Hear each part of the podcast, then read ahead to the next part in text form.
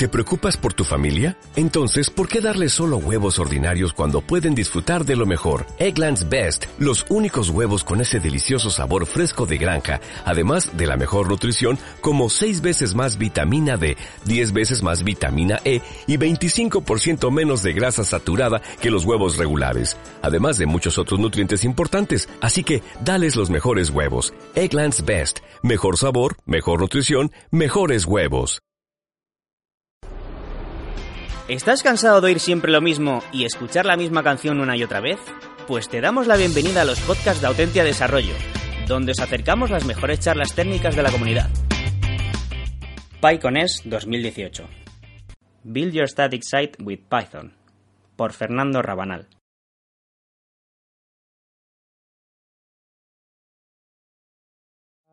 Thank you for for being here. Uh, first of all, uh, this uh, this talk uh, is meant to be in English. Uh, does anyone have a problem with uh, that? Uh, should we switch to, to Spanish or or English is okay? Okay. So, uh, as I said, thank you all for being here today. We are going to talk about how to build your static site with Python. Uh, we are going to cover uh, the basics, all, all the basics, how to, how to do it uh, with uh, three libraries in like three, four lines, and then uh, start building your, your own site, right? So, uh, first, a small disclaimer. The opinions in this talk are my own and not of, of my employer. We'll see later why, but uh, there is a good reason for that. Uh, and then any code or, or information here, uh, please use it at your own risk. There is no guarantee with, uh, with this talk of uh, what comes here. But I've tried it. I've tried the code, I, I've tried uh, the site. So the good reason I was mentioned about the, the opinions being, being displayed are my own is because I'm not actually a, a web developer, uh, a professional web developer. I work as a data scientist uh, in a big company, uh, but uh, I really uh, enjoy and I really, I'm really passionate about Python, about all the new technologies that go out there. so that's the main reason for, for this talk. I'm, I'm not uh, a professional web developer, so I needed something very simple to, to start with. Uh, to start with uh, developing a website, deploying it, and uh, making it uh, available to, to the whole world. So, uh, for a static website, this is the why, these are the reasons. But do you all know what a static site is? No? Static site is just HTML code, HTML uh, files. Uh, so, for that reason, for that reason, uh, this is a very simple way to develop or to deploy a first web page.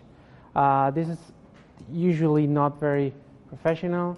Uh, a colleague uh, before mentioned whole bunch of reasons of uh, using other professional tools that are meant for more complex cases, for uh, different uh, professional use cases.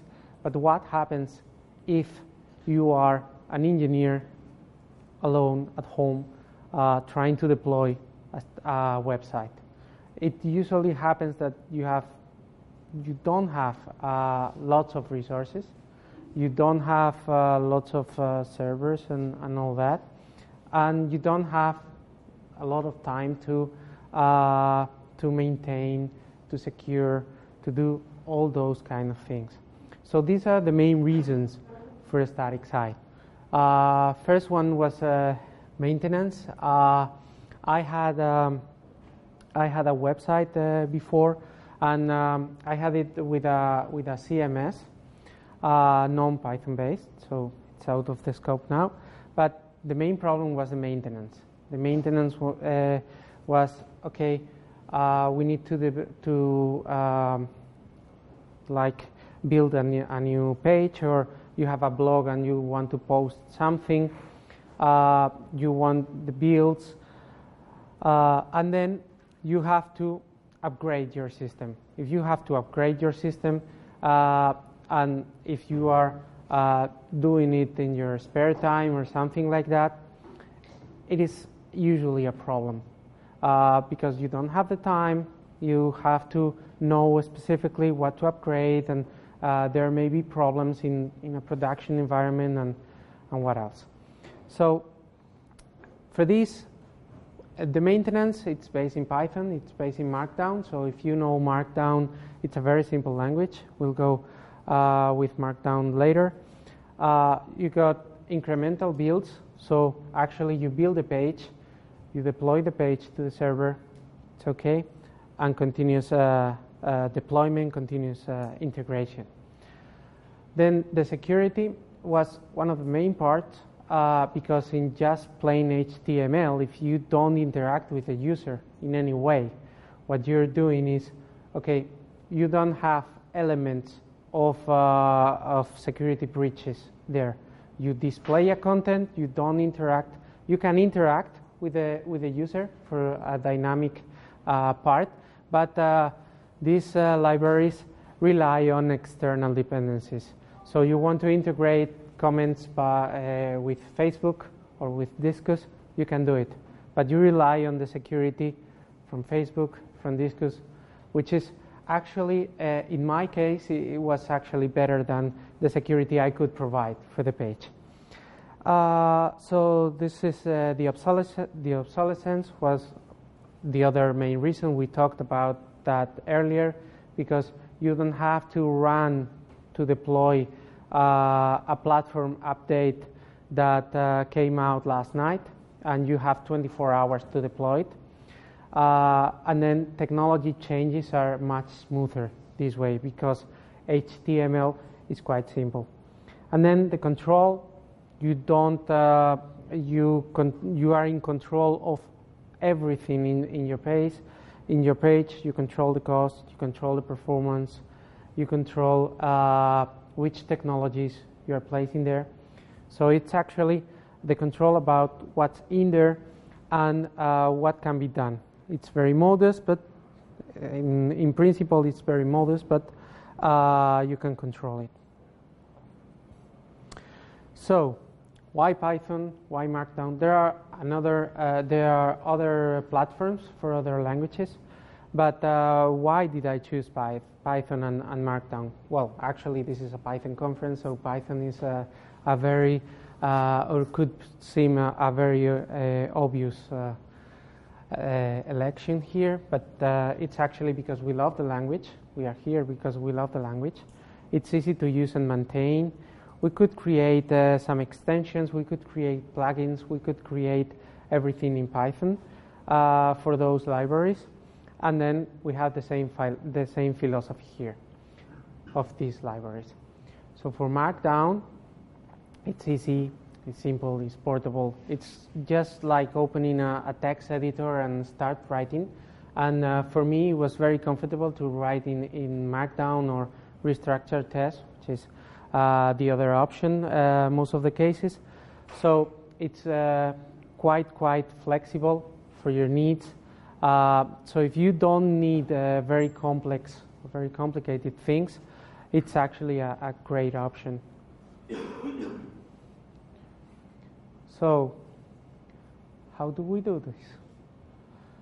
Which are the libraries? Okay, for, the, for Python, uh, we'll be using mkdocs. I'm sure you, some of you at least know this. Uh, this library, this is used for when you have a project and you have the documentation of the project. Okay, uh, you want to visualize it as a web page.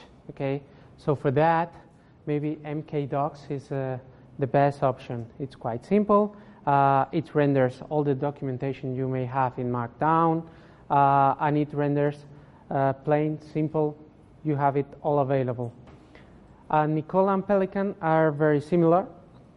Uh, and Pelican are similar in the way that they could be used for blogs, they could be used for static sites, they could be used for many different uh, types of uh, websites. But uh, in these two cases, you have uh, extensions, you have a very, a very customizable way of doing your, your static site. It's not just place your documentation and render a, a website. So MKDocs, okay, it says there that it's fast, simple, downright. So uh, this is the, the description from the from the homepage of, of MKDocs. But uh, if you want to document a project, it's an excellent choice because you have the, the markdown, you render, deploy, and everyone has the documentation. Uh, they can search through, through the documentation of your of your module, of your library, whatever.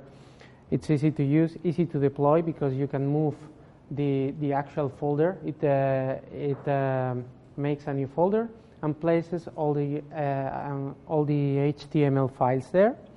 So you can move the folder to to a server and you have it uh, deployed. You can upload it. You can customize the appearance. There are some themes available, uh, but it's actually a, a, matter of customizing the uh, the view. And then you have live previews. You don't have to deploy uh, the first time. You can uh, do the live previews and then uh, deploy, and it's a good way of, of doing it. How do, how do we create our site? in MKDocs. So we are in the terminal and we say, okay, make a new page, MKDocs, please make a new page and call it PyCon uh, MKDocs. And he says, okay, creating the project directory, placing, uh, uh, creating the, the config file because it's in, in YAML language. Uh, also, uh, very simple language for, for config uh, files. And then write an index. So this is the first, uh, the first step. You place your own files in, uh, in the docs folder that created as I said, it creates the site folder, docs folder, and a sample file. You can put your own files there in Markdown, and then, okay, create the output. MKDocs, please, serve me the page. And what does MKDocs do? create the page. We have the page there. So actually, we can, uh, this is quite simple, but uh, in order to search a documentation or provide uh, a very simple way to, to do this, uh, it has actually um, links to different parts of the documentation, uh, inline links, links to other documentation, documentation pages. You have a search uh, capability. So this is quite simple and quite powerful. So the next one would be uh, Nikola. Uh, Nikola is uh, a bit more powerful. Uh, it has support for more professional uh, capabilities such as automation, such as themes. You can uh, import their extensions. You can create an extension. You can create a theme. You can customize nearly everything inside uh, Nikola. You have internationalization support uh, in terms of okay, uh, I have my my page in in English, and I can also uh, have the the same uh, posts or, or, the same pages in another in another language, Spanish, French, whatever. And then you have support not only for blogs, but for static pages and uh, for static websites, different Uh, from blogs. Uh, blog is a very straightforward way to deploy a Nikola uh, static site, but they also have uh, the capability of customizing your own static page. And this serves as a replacement for customer CMS uh, a content management system. So uh, if you want to replace a professional CMS or another very co- another complex CMS for this. Uh, the main thing is that, you simplify all the process. Uh, this uh, also comes to, to another cost, we'll see later, but, uh, but you have this simplify. So how to create the site, it's almost the same. So you, you can init with uh, Nikola a new static site. Uh, with the demo option, it creates all the folders and, and, and a sample uh, blog post and, and what have not and you specify the name of the, of the folder. So it starts to ask, it starts to ask, okay, uh, what's the site title? What's your name as an uh, admin of, of the page or who is writing the, the blog? Uh, in this case, what's your email? Uh, what's the language? Do you want comments or not? Uh, which kind of comments? Uh, the available comment systems, by default is are uh, Disqus, Facebook, Google Intense Debate, Isso, Livefyre, uh, and Muut. So you can also embed a, a, comment system in, in your blog, and then um, you have to configure the time zone in order to make the, the deployments and all that. So it's a bit more complicated than uh, MKDocs. MKDocs didn't ask anything. But in this case, uh, the questions are yes or no questions. so it's, it's a bit more complicated, but you only have to uh, answer yes, no, my name is, whatever. So to create the site, the next, uh, the next thing is, okay, you have a post folder, you place, uh, you place there your, your files in restructured text, markdown uh, format, if you want to have also static pages other than the posts, you also have the pages folder, so you place the, the files there. Every file is, is a, a page or a post or a blog post. And then, well, you have an images folder to place your media content and, and all that. And then you create the HTML output. How? Nikola build. Nikola build, this command only uh, does one thing. Um, it sees the already created HTML output, so it can automatically rebuild only the parts that have been changed. In that way, you, your deployments are gradual and are only uh, meant to uh, fix the parts or create the parts that haven't been created before. And then uh, Nikola Serve. Nikola Serve is just the local way to deploy the, the page. In this case, you can visualize it in your in your browser. We are going to do this, but uh, but this is a local way. It also has integration with other uh, sites for deployment, for automatic deployment. So the preview is uh, could be like this. You can also change the theme and, and everything else. So this is a bit uh, well Actually, it's a, a, bit different in the sense that you can do many things, but the visual aspect of the, of the pages are very similar. And then for, for Pelican, uh, for Pelican, the best thing is uh, probably the, the definition of why Pelican is uh, developed, which is okay. I, I was tired of uh, writing uh, in Word in WordPage, uh, in WordPress, and and all that, and I just wanted to write Markdown. I just wanted to focus on my content. Uh, so it's also customizable, extensible. There are many themes available in, in GitHub. There is a, a, repository for that. There is another repository for, for plugins, Pelican themes, Pelican plugins. It also has internationalization support. And then uh, this, uh, this uh, library uh, focuses on blocks, but you can also uh, render static sites. But, it, but the main focus is, uh, is for blocks here. It, it has integration with WordPress. If you have your site in WordPress, it comes from built-in import tool when, where you can import your whole WordPress site independently of 10, 100, 1,000 pages it, render, it imports all the WordPress site, and you can have your site exactly like you had in WordPress, but with Pelican, more secure uh, and more easy to maintain, easier to maintain. It also has integration with, with social networks and comments and, and that. So how to create uh, the site? It's actually more or less the same thing. Pelican Quick Start. You can also create a, create a site in a more difficult way, but uh, the questions are more or less similar. What's your name? What's the site? Uh, well, the, the URL. Uh, what's the, the language, the time zone? Do you want to use SSH to deploy FTP? To GitHub pages. So it comes with um, some uh, questions about deployment to facilitate that. So after answering all the questions in the, in the first uh, in the first place, uh, basically it's the same thing. You place your files, restructure or markdown in content folder. You place the static folders, the static uh, pages in content pages folder and you can create the output.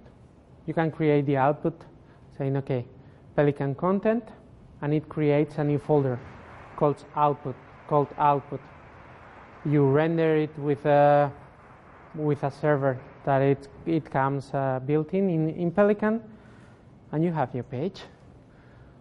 This is a Bootstrap-based uh, theme, uh, but uh, this is your page. It comes with uh, the blog, static pages in the upper part, some links, and what else. So, how can I deploy my site? In MKDocs, you move the folder, whatever you want. Uh, in Nikola, you have uh, support for automatic deployment, support for GitHub, integration with uh, Travis uh, CI, which is a, a library for, for doing continuous integration. Uh, in Pelican, you have support for like we like uh, we saw before FTP, SSH, Dropbox, S3, Rackspace, GitHub. So you have lots of options to deploy the page automatically. So what did we uh, what can we do? Write the markdown. This is the markdown file for MKDocs we only wrote this in, uh, in a text editor, we render the page. So this is so we can focus on the content, iterate, maintain, because maintain a text file, a plain text file is quite simple, and it's simple and secure. Because if someone wants to inject the code with HTML, okay, can be done, but you can render your original page, page move it uh, to the server, and you can redeploy your uh, page easily. So you can customize, as we said, okay? For MKDocs is simple. You forget about everything else uh, other than I want to create a site and this is the content. Uh, and you create and iterate very, uh, very quickly you create, you visualize, you deploy, you then go back to creation, visualizing.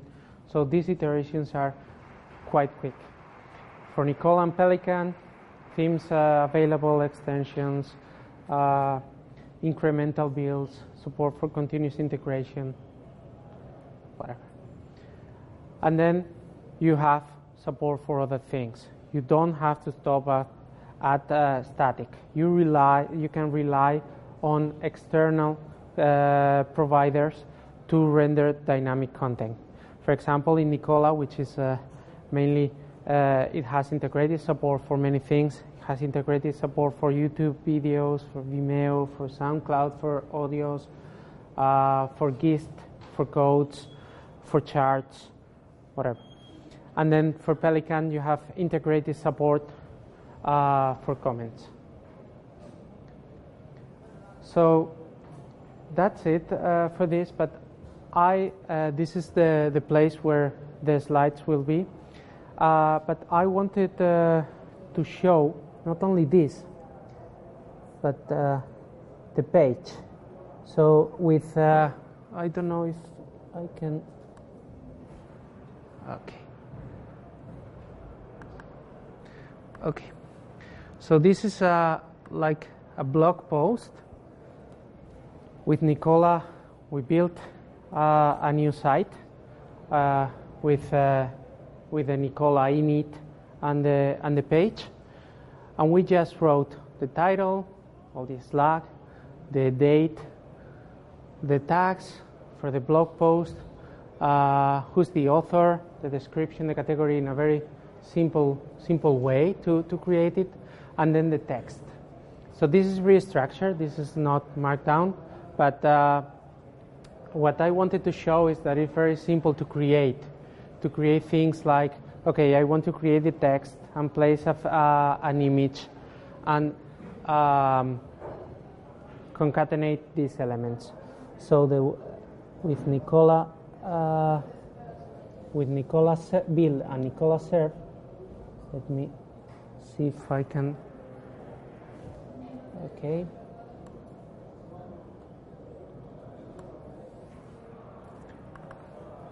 We have a web page with a very simple text file with three commands with Python with tools that we know we can create a simple website. So actually uh, I hope you like this way of creating uh, websites because it's very powerful uh, for uh, some environments. It's something that uh, it can be taken into, into consideration. Thank you.